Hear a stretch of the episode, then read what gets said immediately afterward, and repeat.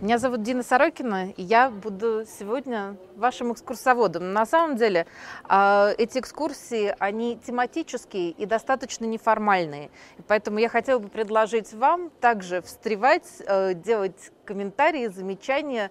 А, очень хотелось бы, чтобы у нас э, эта небольшая тематическая экскурсия действительно была живым разговором а, воспоминаниями и нашим общением. Почему мы собрались сегодня? А, буквально пару дней назад а, была памятная дата 20-летия дня смерти а, Раисы Максимовны Горбачевой.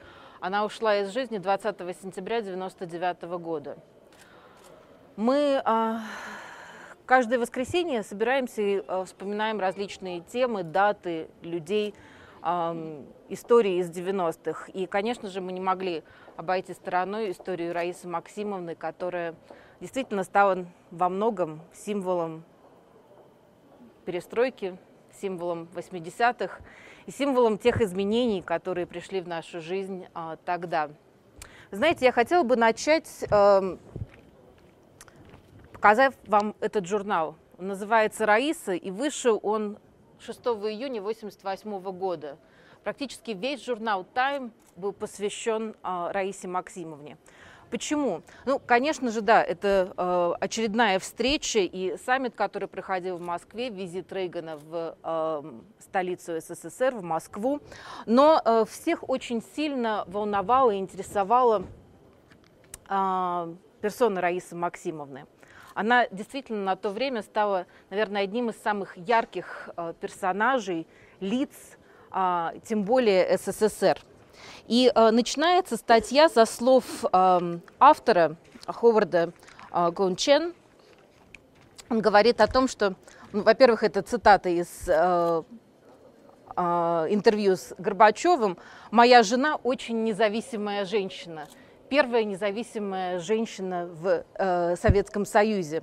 Образованная, привлекательная и с собственным мнением. Так охарактеризовал Михаил Горбачев собственную жену.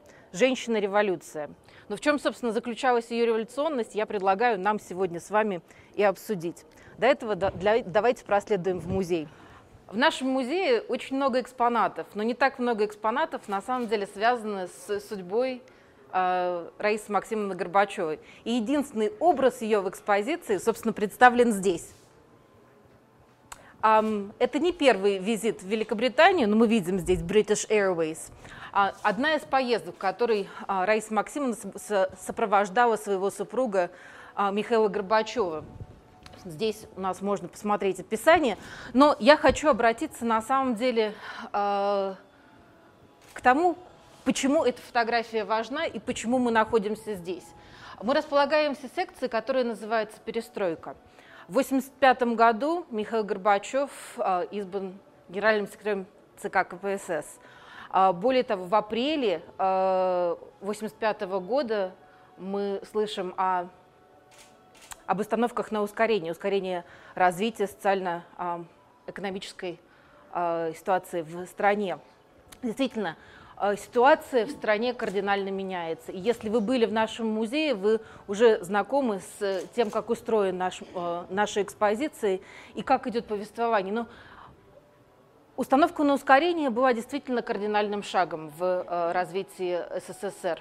А, перемены были необходимы, и те реформы, которые были, собственно, обозначены, и то слово «перестройка», которое уже вскоре войдет в обиход после одного из выступлений Горбачева на Ленинградском заводе, оно станет действительно очевидным во всех э, сферах, во всех областях э, нашей жизни.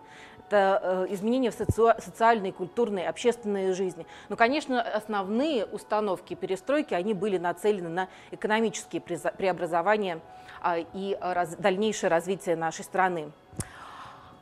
Как я уже сказала, Горба... Э, Раиса Горбачева э, сопровождает своего супруга в множестве, эм, в различных эм, командировках, и не только по стране, но и в Великобритании. Ее первый визит в Великобританию на самом деле был в 1984 году по личному приглашению Маргарет Тэтчер. А тогда, когда Горбачев и Тэтчер, а он еще не является генеральным секретарем, уже обсуждают сложные а, шаги по переходу а, нашей страны на новый уровень, в том числе урегулирование и взаимоотношений с другими странами, Великобритании, США, эм, разруливание сложной ситуации, которая продолжала на то время обостряться в связи с э, потенциально возможной ядерной войной, холодная война, которая являлась не просто каким-то откликом, а действительно частью нашей, э, наших реалий. Вот как раз тогда, в 1984 году, Горбачева производит неизгладимое, наверное, впечатление и первое яркое выступление а, в личном поместье а, Маргарет Тэтчер. А, после их официальных визитов Горбачева удалилась вместе с супругом Маргарет Тэтчер для того, чтобы ознакомиться с библиотекой. И, взяв книжку Дэвида Юма, прочитала достаточно большую лекцию о том, кто же такой был Дэвид Юм, известный философ и э, э, мыслитель. Сама Горбачева, она была эм, очень образованным человеком. И именно это подметила Маргарет Тэтчер после их первого визита. Образованная, с философским образованием. То, что никогда ранее не присутствовало в резюме или в э, послужном списке первых лиц, первых жен, тем более, Советского Союза. Именно тогда Маргарет Тэтчер произносит свою знаменитую э, Маргарет Тэтчер? Нет. Горбачева, у нее, э, она написала кандидатскую, она, собственно, была философом по образованию, э, ее э, кандидатская была посвящена быту э, советских крестьян, э, и э, фактически она продолжала уже э, после окончания университета, об этом я тоже, безусловно, скажу, она преподавала очень много, да. Она преподавала, она преподавала и в Ставрополе, и преподавала в Москве. Э, и очень любила преподавательскую деятельность. Но по образованию она была философом, поэтому, конечно же, у нее была огромная заложенная база, конечно же, по ленинско-марксистской философии, но, тем не менее, она очень интересовалась мировой философией, именно поэтому могла прочитать лекцию о эм, практически каждом из философов тем более уж XIX века, и тем самым поразила э, не только супруга Маргарет Тэтчер, ее и все их окружение. И именно тогда Маргарет Тэтчер говорит, мне нравится мистер Горбачев, похоже, с ним можно иметь дело. Это знаменитая фраза, которая, собственно, положила начало установке новых отношений э, Советского Союза с Западом и урегулирования ситуации э, все, нарастаю, э, все нарастающей опасности холодной войны. Не просто холодной войны, а янерной войны. Так вот, кто же такая Раиса Максимовна? Ну, эм, наверное, давайте начнем коротко с ее биографии. Родилась она 5 января 1932 года в э, селе Подрубцовском Алтайского края, на то время это еще был Западный Сибирский край, э, в семье железнодорожника. Ее отец был железнодорожник, его Отец, соответственно, ее дед э, был э, также из инженеров, железнодорожников. Он был эм, в свое время осужден, обвинен в э, троцкизме. Семья, конечно же, из-за этого бедствовала. Семья по материнской линии была из крестьян. Они также столкнулись со всеми трудностями того времени – 20-е, 30-е годы, помните, это непростое время для нашей страны. Бабушка ее с материнской линии умерла от голода. Дед, как я уже сказала, был обвинен и расстрелян. Семья действительно очень многое пережила. И э, так как ее отец был э, железнодорожником, семья, конечно же, очень много путеше... э, передвигалась. Не путешествовала, а именно передвигалась. Сменяла место жительства постоянно. С Алтая они э, перемещаются впоследствии на Урал, э, оседают на некоторое время в Стерлитамаке. Там она, собственно, окончит э, школу, получит золотую медаль. Как в своей книге... Э, я надеюсь, я, кстати, могу, наверное, вам передать для того, чтобы вы посмотрели фотографии. Она пишет, что она была среди первых выпускников школы, которые получили золотую медаль. 49 год, фактически, это новая реформа, которая а, действует всего лишь пару лет. А золотая медаль давала ей возможность поступить в университет без экзаменов. Конечно же, она выбирает философский факультет, поступает в МГУ, где, собственно, и проведет последующие несколько лет. Учится она вместе с э, замечательными студентами. Ее однокурсником, например, был Мирапам Бардашвили, знаменитый философ, также мыслитель.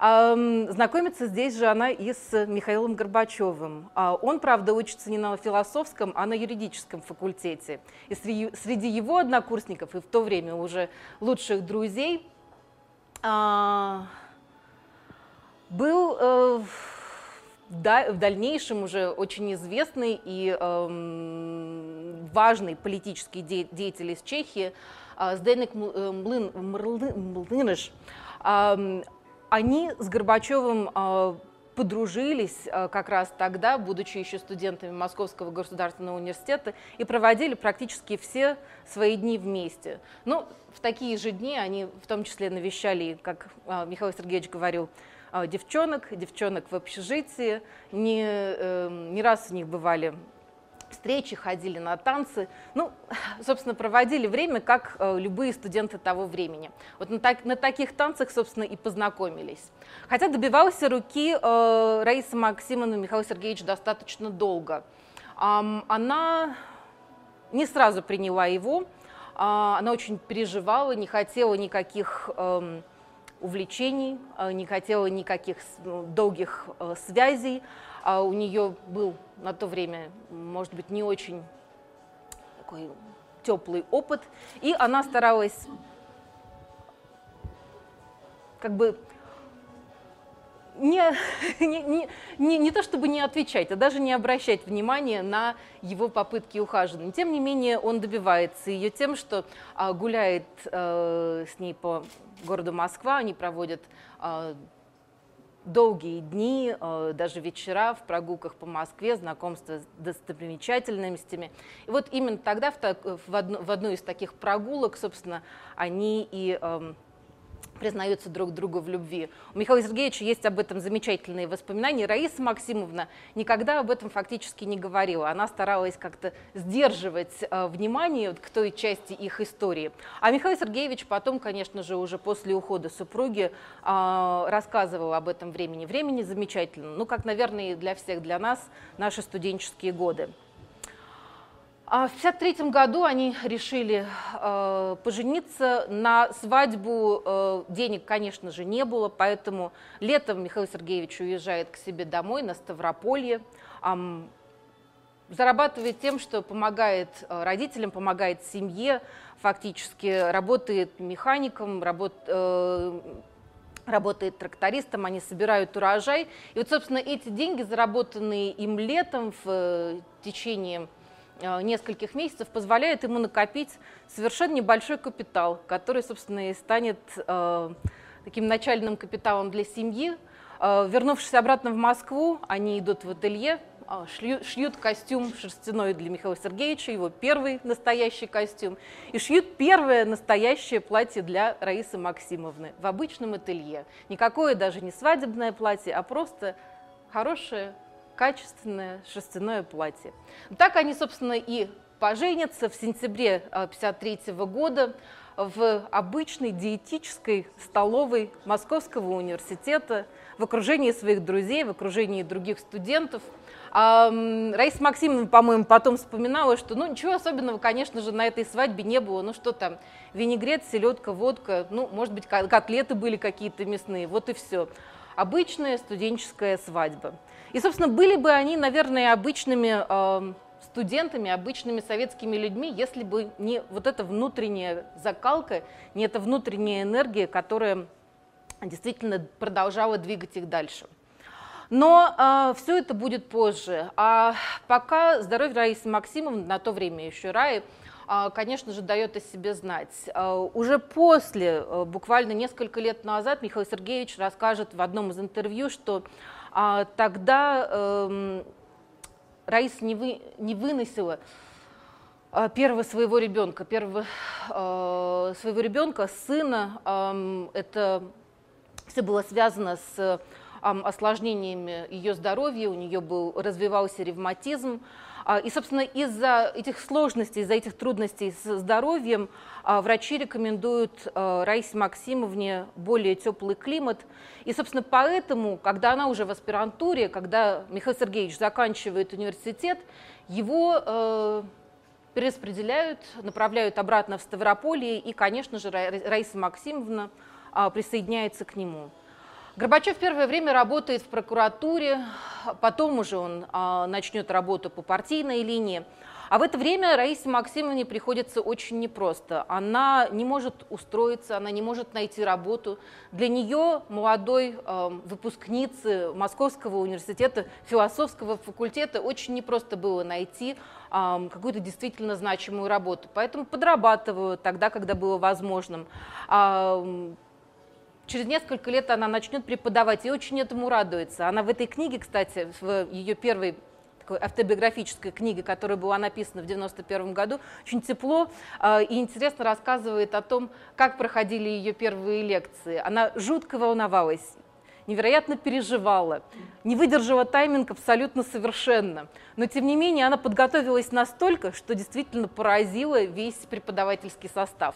Ну а потом уже, конечно же, пошло и поехало, и она действительно втянулась в эту преподавательскую деятельность. Тогда же, собственно, на Ставрополье она погружается и в свою исследовательскую работу, что позволяет ей завершить и э, написать свою кандидатскую. Ее кандидатская, как я уже э, сказала, была посвящена быту крестьян, э, в том числе как раз в связи с последствиями коллективизации, в том числе в связи с теми изменениями, которые претерпела наша страна на протяжении 20-го столетия, как менялся быт крестьян. Именно она среди первых советских э, ученых вводит социологию как э, действительно один из важных инструментов и одно из важных э, сфер э, в, исследовании.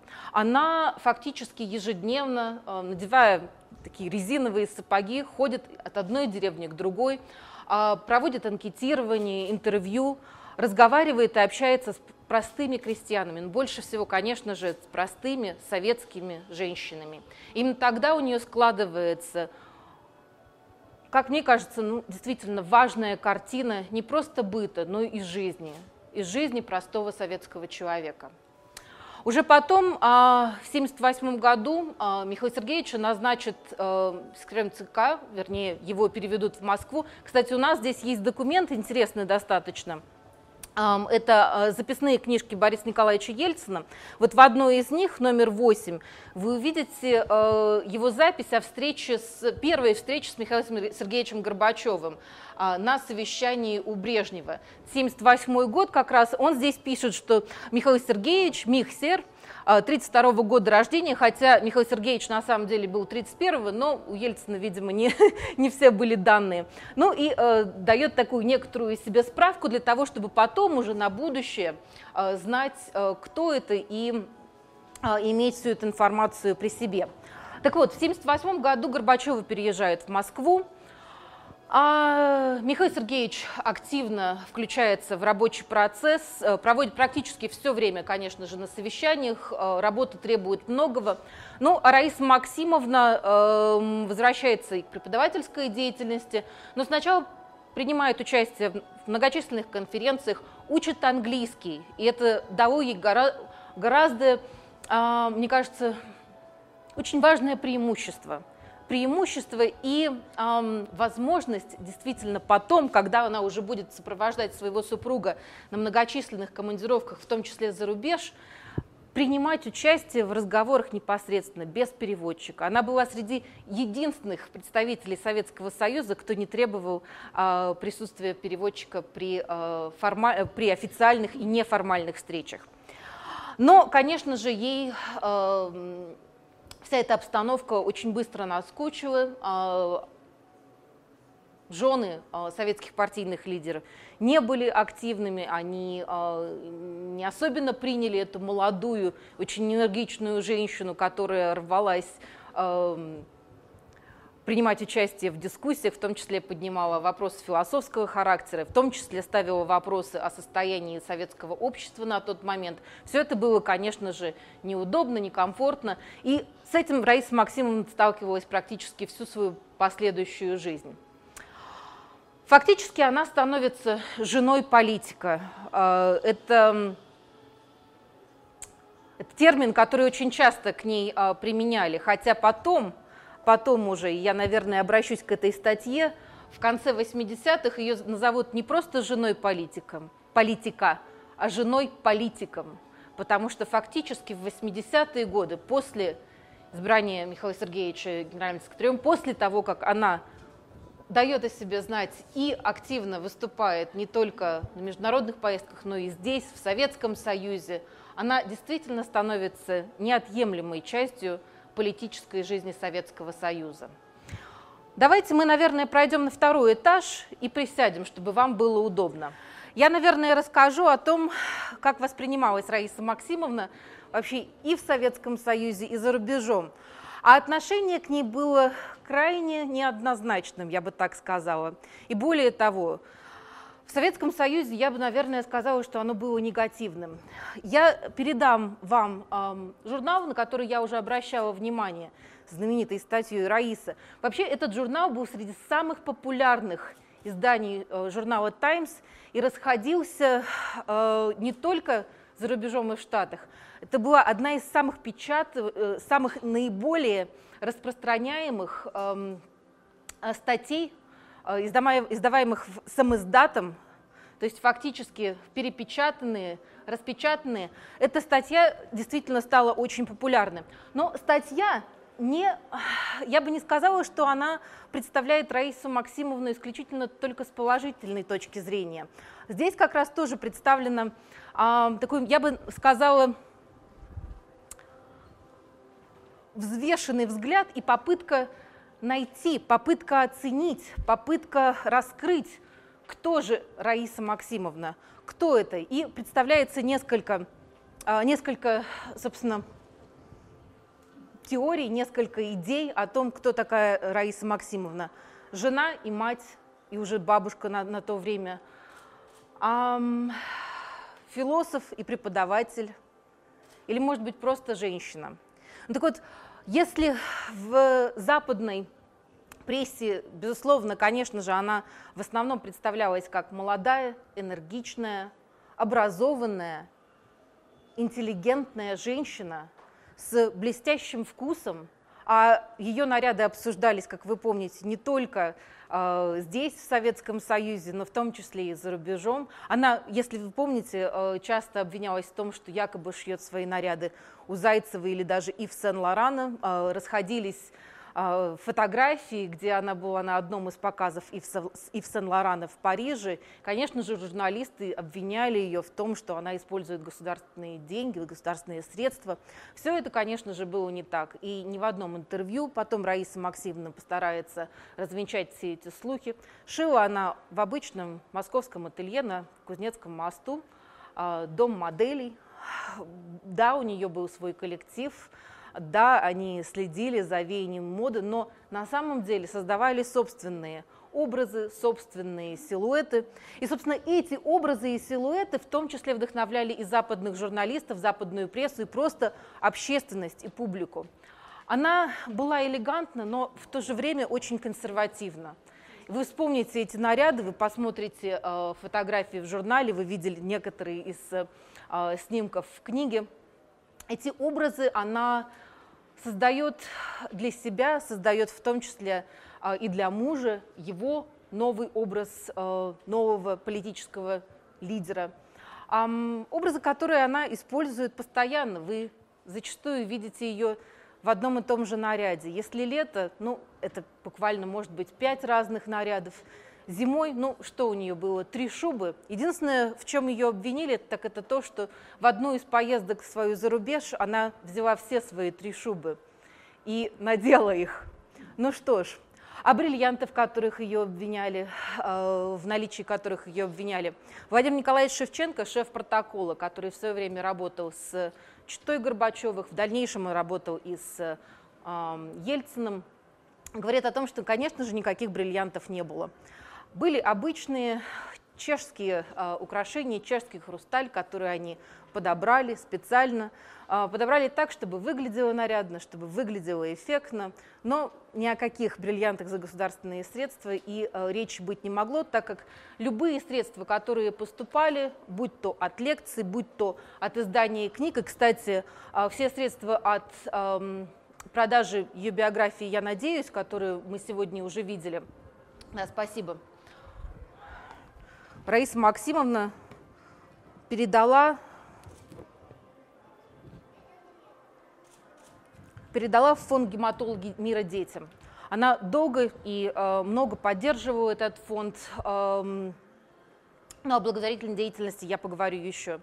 Ну и, конечно же, э, да, конечно же, самое главное, наверное, то, что стоит отметить, это разница в том образе, который создала она – и тот образ, который у нас типично ассоциировался с партийными женами.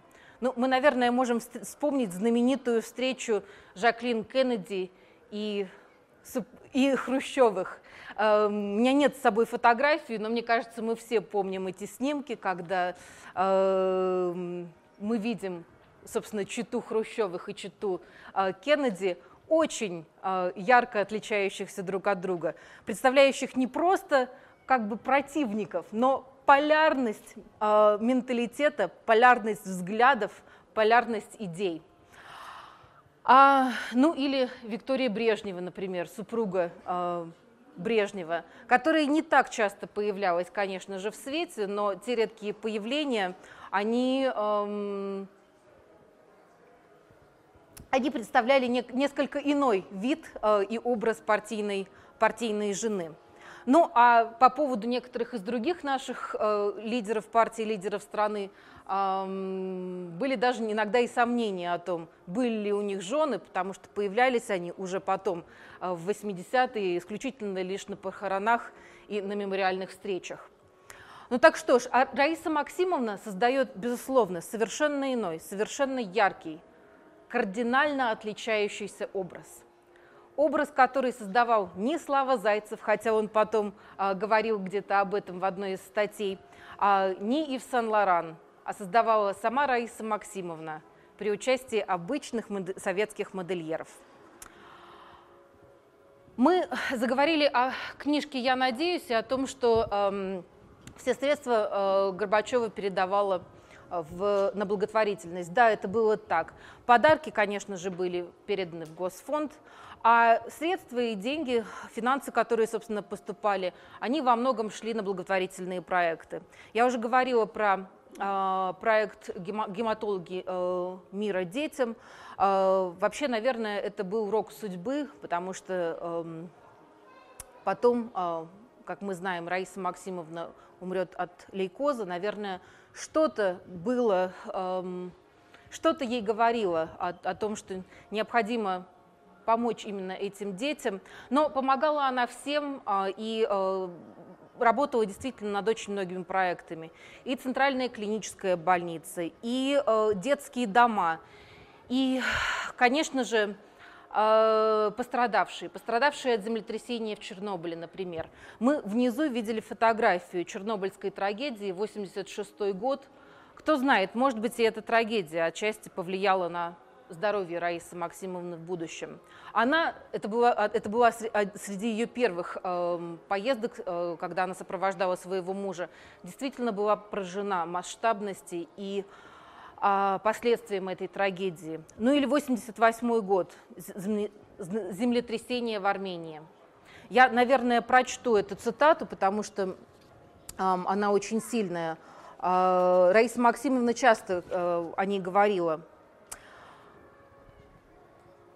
Никогда не забуду руины на месте человеческого жилья. Была в больницах. Мальчик, у которого были передавлены ноги, школа рухнула прямо во время урока, закричал, «Тетя Рая, я больше никогда не пойду в школу».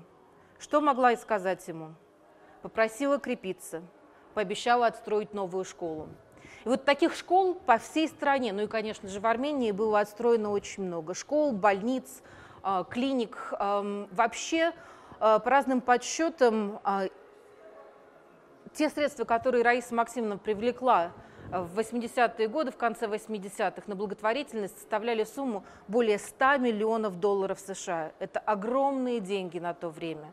Деньги, которые как раз были привлечены за счет э, спонсорской поддержки, за счет в том числе э, ее переговоров э, и поддержки из США. Как я уже сказала, отношения поддерживались не только плане урегулирования э, ядерной обстановки, но и на личном уровне, на уровне помощи и поддержки.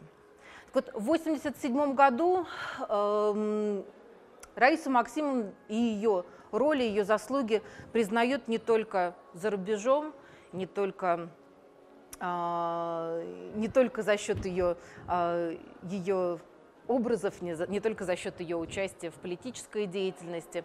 Признается действительно ее благотворительная деятельность. Многие журналы, многие э, организации называют ее «Женщиной года». 87 год, 88 89 В 90-м э, она станет фактически одной э, из э, э, женщин, которые, э, которые перевернут мир. Ее работа и деятельность в культуре. Не могу, наверное, не назвать несколько проектов. Но, во-первых, это, конечно же, а, фонд э, культуры, который она создает с Дмитрием Сергеевичем э, Лихачевым. Она поддерживает целый ряд проектов. Музей, музей Рериха, а, музей Пушкина, Цветаевский музей, музей эм, древнерусской архитектуры и э, искусства проекты, которые действительно стали для нее очень важными. Эм, наша цель – служить нашему, роду, нашему народу, нашей культуре и нашему народу. Так она э, пишет, э, так она заявляет на одном из э, выступлений. Вообще она очень много выступала, в том числе, конечно же, 88 год, 88 если я не ошибаюсь, Всемирный конгресс женщин. Не напомните мне? 88 ведь год. Смысл ее существования теперь действительно в служении народу, и это становится очевидно. Не просто жена политика, она становится фактически женой политиком. И именно в этом э, продолжают ее обвинять. Почему мы э, поднялись сюда сейчас э, в первый день нашей экспозиции, э, день и зал, который посвящен Октябрьскому пленуму 1987 года, знаменитая крамольная речь Ельцина, его выступление на Октябрьском пленуме, который, собственно, был посвящен 70-летию или в преддверии 70-летия Октябрьской революции, Ельцин выступает с заявлением, в котором он критикует темпы перестройки, темпы принятия реформ. Он говорит о зарождающемся фактически культе личности, Горбачева, о словословии стороны партийных деятелей, э, лидеров партии. Он говорит о том, что для, если мы хотим действительно эм, принять перемены, нам всем необходимо в этот процесс включиться.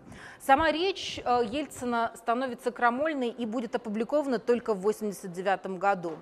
Но эм, эффект от нее взрывной. И уже сразу после э, распространяются многочисленные версии в самоиздате. Среди прочих, например, вот это, которая стала, наверное, одной из самых популярных и известных. Именно здесь э, Ельцину приписывались такие слова. «Я должен сказать, товарищи, со всей ответственностью, что трудно работать, когда вместо, конкретного, вместо конкретной товарищеской помощи получаешь назидание и грубые окрики. И в этой связи, товарищи, я вынужден просить Политбюро избавить меня от мелочной опеки Раисы Максимовны, от ее почти ежедневных звонков и нагоняев. Все это, конечно же, было ложно, все это, конечно же, было привязано, сделано для того, чтобы усугубить уже и так э, сложные отношения между Горбачевым и Ельциным. Все это было сделано для того, чтобы очернить Ельцина, для того, чтобы его оклеветать, э, что ему приписывали не только якобы а, назидание от Раисы Максимовны ежедневная мелочная опека, но и э, его сложность отношений с Легачевым, вообще нарастающий конфликт Ельцина и партии.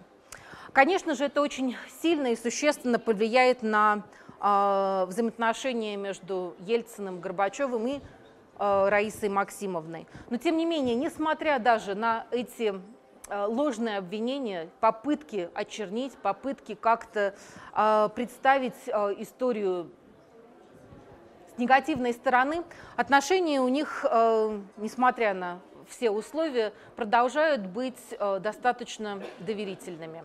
И об этом я предлагаю поговорить нам в следующем зале. Мы пройдем во второй день «Советская квартира». Мы только что услышали с вами э, заявление по радио об отстранении Горбачева с э, исполнения обязанностей президента СССР. В 90-м году он избран президентом. Фактически первый человек, который станет президентом Советского Союза и последний президент Советского Союза. Таким образом, на самом деле Раиса Максимовна стала не просто последней первой леди СССР, она во многом стала и первой настоящей, действительно, первой леди Советского Союза. Мы еще раз сейчас услышим э, это заявление, будет немного громко. Я просто хотела бы очень коротко обратиться к тем событиям, событиям августа 91 года. Вы, кстати, можете присесть, здесь еще есть одно место, если кто-то хочет. А... Это события, которые, конечно же, кардинально изменили не только жизнь семьи Горбачевых, но и судьбу всей нашей страны. На сайте фонда Горбачева э, приведена приведен текст из дневников Раисы Максимовны, которые в свое время были опубликованы а, в «Комсомольской правде» тогда в 1991 году. Это дневники, которые Раиса Максимовна ввела э, в течение этих дней, коротко записывая основные и важные моменты. Она эм, очень тяжело восприняла события этих дней. Вообще, конечно же, августовский путь стал для нее и для всей семьи Горбачевых большой трагедией. Может быть, если вы позволите, я прочитаю буквально пару э, из строк э, ее дневников. Форос 73 часа под арестом, так они называются. 18 августа, воскресенье. Где-то около, я упускаю большую часть текста, приведу буквально, наверное, самые э, режущие э, из э, ее воспоминаний. Где-то около пяти часов ко мне в комнату вдруг стремительно вошел Михаил Сергеевич. Взволнован. «Произошло что-то тяжкое», — говорит. «Может быть, даже страшное». Все телефоны отключены. Ты понимаешь, вся телефонная связь, правительственная, городская, внутренняя, даже красный Казбек, вся отключена. Это изоляция. Значит, заговор? Арест? Потом он говорит – ни на какие авантюры, ни на какие сделки я не пойду. Не поддамся ни на какие угрозы и шантаж. Помолчал и добавил. Но нам это может обойтись дорого. Всем, всей семье. Мы должны быть готовы ко всему. Дети и я поддержали Михаила Сергеевича, его решение. Наше мнение было единым. Мы будем с тобой. В течение этих нескольких дней она записывает свои эм, свои, буд... свои дни, свои дни уже фактически под арестом, дни, когда многое еще не ясно, дни, когда э, информация будет проясняться только по отрывкам сообщений, которые они услышат благодаря тому, что сохранили небольшой приемник Sony, э, которым ловили, собственно, э, радиосигналы и получали информацию извне.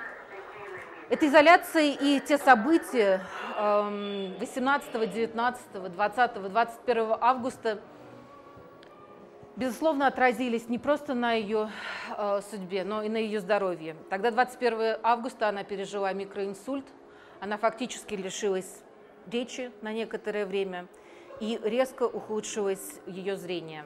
Все это, безусловно, повлияет на то, как она будет чувствовать себя в дальнейшем. Приведу, наверное, еще одну цитату. Меня охватило чувство надвигающейся опасности. Что предпримут? В голове билась одна мысль. Нужно прятать Михаила Сергеевича. Где? Дача как на ладони. И вдруг в одно мгновение я ощутила, что не имеет. Обвисает рука. И я не могу никак, ничего не могу. Мне стало плохо. В сознании мелькнуло. Инсульт. Через некоторое время зашел Михаил Сергеевич, спросил, как я себя чувствую. Сказал, что не стал разговаривать, несмотря на неоднократные попытки с их стороны ни с кем из заговорщиков. Сразу переговорил с Борисом Ельциным. Он также переговорит и с другими лидерами, в том числе других стран. И уже после вечером в 11 часов они отбудут э, из Фароса в Москву. Приземлился самолет в Москве в 2 часа ночи, во Внуково. В аэропорту было много встречающих. Плотным кольцом окружили Михаила Сергеевича. Ирина и я с детьми сразу садимся в машины. Меня бросает дрожь, не могу совладать с собой. Именно этот момент запечатлело парижское издание Paris Match. «Страдания Раисы», так назовется их статья. В этом журнале приведена хроника событий а, августовского путча, фотографии, интервью. И, конечно же, лицом этой трагедии станет Раиса Максимовна.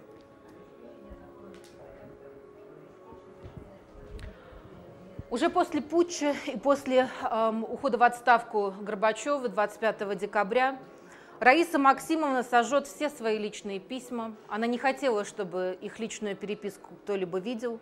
Она хотела сохранить это лишь для себя, но очень боялась, что э, их личная неприкосновенность будет э, тронута. Она э, не поддержала изначальное решение своего супруга в 96 году баллотироваться вновь уже теперь на пост президента Российской Федерации. Об этих выборах вы узнаете в пятом дне нашей экспозиции.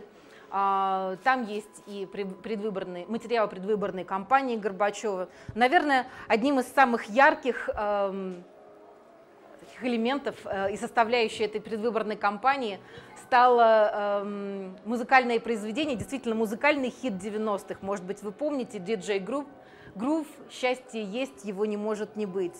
Песня, которая стала символом э, этого времени и э, этих лет. «Счастье есть, его не может не быть». Голос Раисы Максимовны Горбачевой, который был записан э, диджеем Грувом и использовался, и стал рефреном этих дней. Счастье есть, его не может не быть. Есть ли счастье? В той же книге э, я надеюсь, э, я надеюсь, что сил будет достаточно у моего супруга для того, чтобы продолжить работу, работу продолжить э, то движение, которое было установлено, продолжить перестройку, продолжить курс. Об этом надеется Раиса Максимовна и пишет о том, что счастье, наверное, есть, да. И для нее был дорог эм, один из подарков Маргарет Тэтчер, э, книга Теккерея э, «Ярмарка тщеславия», последние строки которого, собственно, являются «Есть ли счастье и кто на нашей земле счастлив?» Были ли счастливыми последние годы Раиса Максимовна, сказать тяжело. Она активно погрузилась в свою благотворительную деятельность, она продолжала помогать и больницам, и клиникам, она продолжала помогать э, фонду гематологов, она продолжала заниматься в том числе и культурой. В 1997 году она создала фонд Раисы Максимовны, фонд, который занимался и работал в том числе с трудными детьми, фонд, который эм, находил средства и помогал больницам, школам, интернатам. Во все это была активно вовлечена Раиса Максимовна. И только в 1999 году, летом, когда стало э, очевидным, что болезнь все же овладела, был принят э, диагноз лейкоз. Ее э, эм, не смогли оперировать э, в России. Э, было принято решение перевести э, Раису Максимовну в Германию, в одну из лучших клиник, к одному из лучших докторов, который работает с проблемами лейкоза, с э, гематолог, который был признан одним из лучших. Пару месяцев Раиса Максимовна боролась с этой тяжелейшей болезнью, но болезнь а, все же возобладала. В, одни, в один из последних дней, конечно же, а, Михаил Сергеевич проводил с ней все время, практически не уходя от, э, э, от пациентки. В один из дней он принес э, статью, статью, которая называлась «Леди достоинства». И только тогда Раиса Максимовна, расплакавшись, сказала, «Ну неужели мне нужно умереть, чтобы меня наконец-то поняли?» неужели необходимо человеку уйти для того, чтобы мы задумались о вкладе этого человека, о вкладе, который действительно изменил наш мир? Она надеялась, она надеялась, наверное, до последних дней. И была ли она счастлива, сложно сказать. Счастье есть, его не может не быть. Спасибо.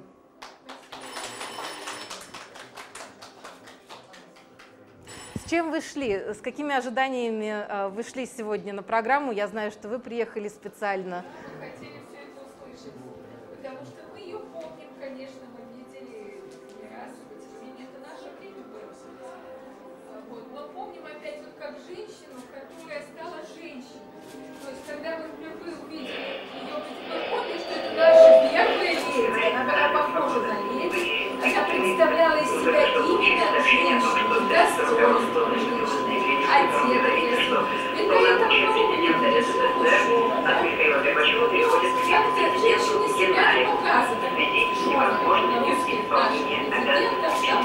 Не показывали. А она выступила как женщина. И была гордость за это. Я помню, что была гордость, что вот, и на наших можно посмотреть. Не только их там, да, первые леди. И вот это впечатление не осталось. То, что вы рассказали о ее благотворительности, ну, благотворительность, да, тоже мы это все слышали, но оно как-то тогда воспринималось не на первом месте. На первом месте была Раиса, это женщина, это образец, Мгм. интеллигентная женщина. Я почему образование спросила, сразу было видно, что это интеллигентная, воспитанная, очень достойная женщина. Да, все так, действительно.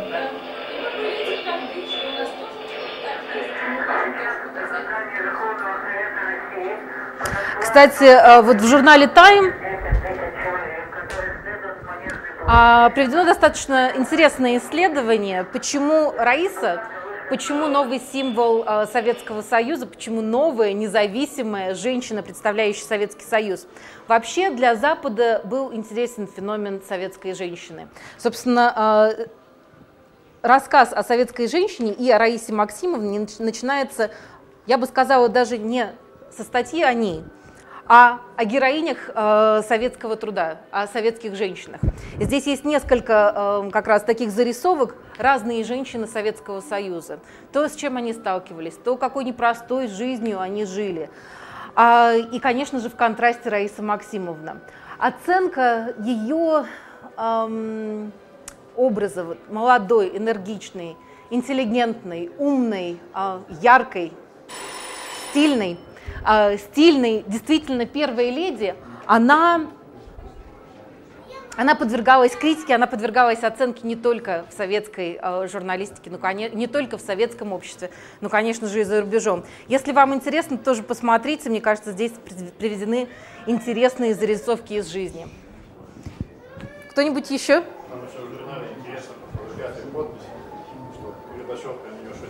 Там женщина А. стоит немного денег. Да, да, да, да, да.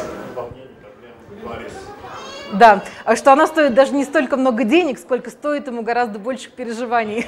это да, это, это хорошая зарисовка. А, вообще он, конечно же, очень а, переживал ее смерть и а, долго не мог об этом говорить. А, есть а, несколько... Каждое из его интервью так или иначе касается в том числе роли и э, фигуры Раисы Максимовны. И замечательное интервью с Парфеновым, а, где он рассказывает об их дружбе. Она была не просто любимой женой, она была действительно лучшим другом, а, и это он оценивал. Одна из, из известных его цитат это то, что они обсуждали практически все вопросы. Все вопросы, в том числе самые серьезные политические вопросы. Об этом Ельцин заявил в знаменитом а, интервью с э, Томом Брокоу.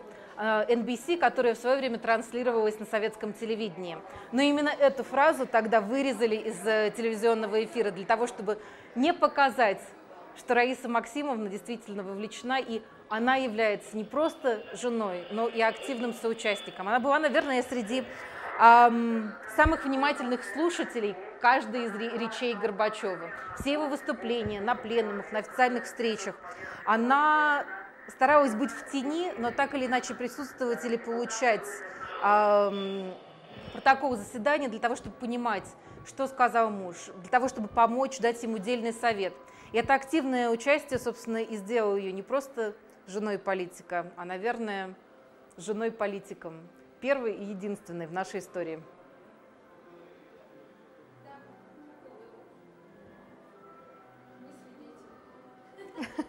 Спасибо вам огромное, что вы были с нами.